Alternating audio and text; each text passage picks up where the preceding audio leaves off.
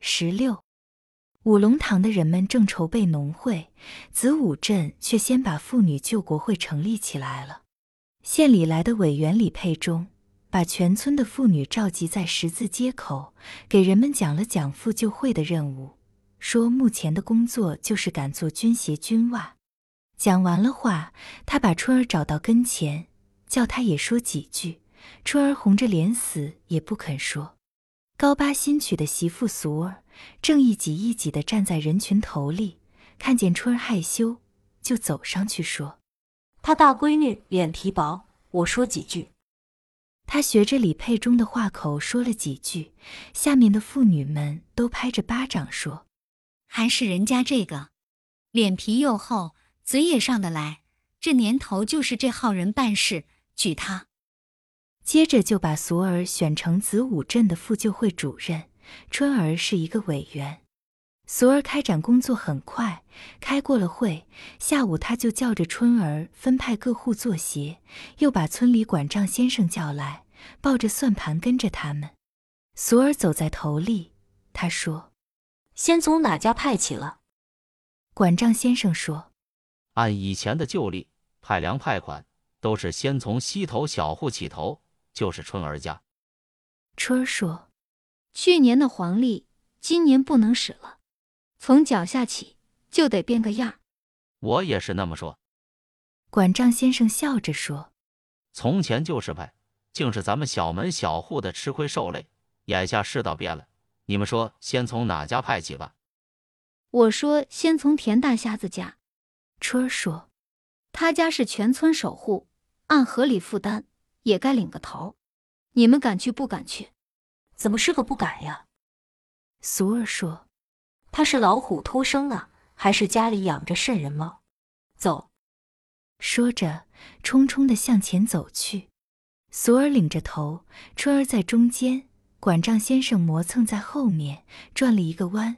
快到田大瞎子家商门口的时候，他在墙角那里站住了。俗儿回过头来说走啊！你怎么了？：“管账先生嘴里像含着一个热鸡蛋，慢吞吞地说。”你们先进去，我抽着锅烟。你看，火连石头不好使唤，光冒火落不到笼子上。俗儿鼓了鼓嘴进去了，迈过了高大的烧门线，春儿觉得心里有点发气。从前他很少来到这个人家，就是有时到他家长院，摘东借西，使个碾郎磨的，没有点人情脸面，也不敢轻易张嘴。逢年过节，他这穷人家的女儿，不过是远远看看这大户人家门前挑起的红灯，和出来进去穿绸挂缎的人们的后影罢了。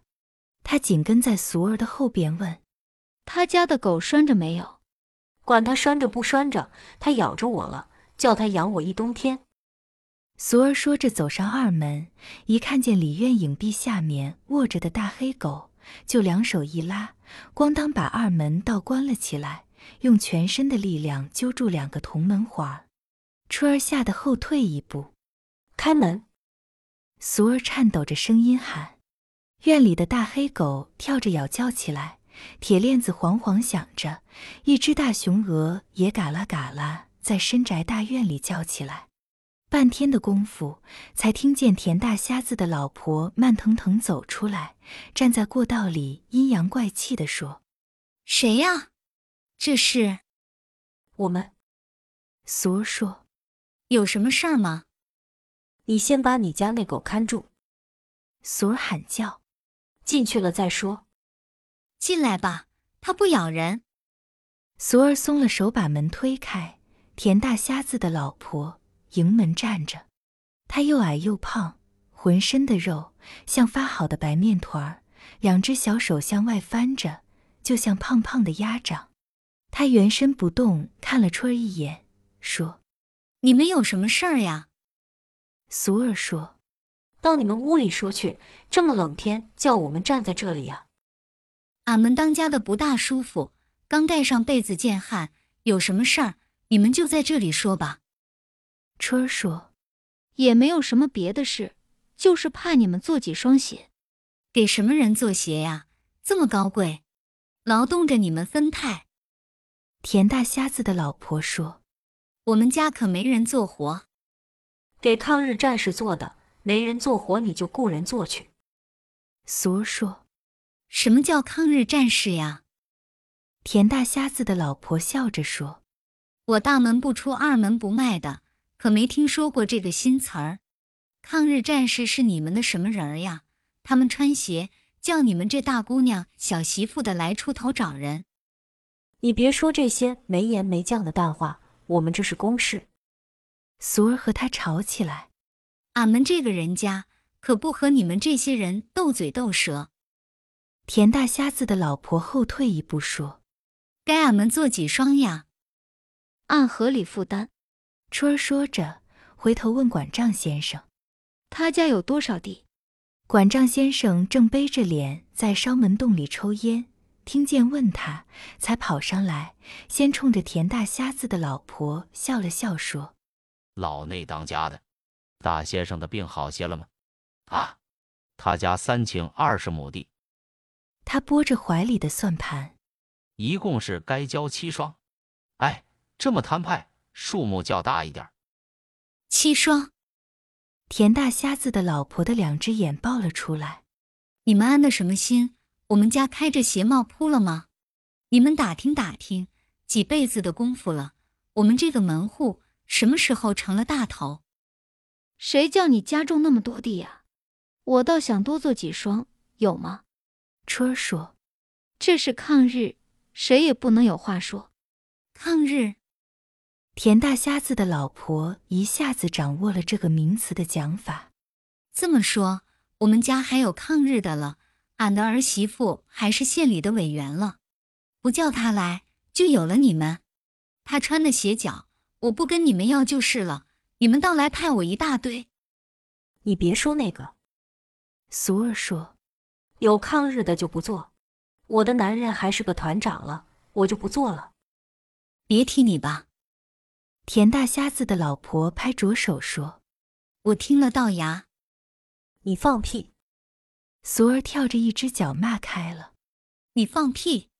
千人骑万人压，勾引坏了我的儿子，花了俺家不知道多少丢脸卖逼钱的臭娘们！你给我滚出去！你占脏了我的院子！田大瞎子的老婆也呵呵地走动着骂起来。我顶死你个老杂种！俗儿后退一步，把头一低，就拱过去。田大瞎子的老婆赶紧把两只小脚一插，没有站稳，就来了个后仰，在高门线上一翻，滚到门道里去了。俗儿赶到里面又顶上，他的脑袋撞在这个肥胖的妇女的肚子上，像顶着一包棉花。田大瞎子不能再装病，披着一件袍子从正房跑出来，大声吆喝。反了，找上门来打人。好，到县里去告他们，我田家还有个媳妇了。随手就撒开了大黑狗。俗儿跳起来，乱着头发跑出来，春儿也跟着跑出来。大黑狗一直追到街上，差一点没叼住他的裤子。走，俗儿在街上扬着两只手喊叫。田大瞎子，我们手拉手儿到县里。我不告你别的，我就告你个破坏合理负担。看热闹的人们站满了街，都说这倒有个看头，看看谁告下谁来吧。一头是针尖儿，一头是卖萌儿。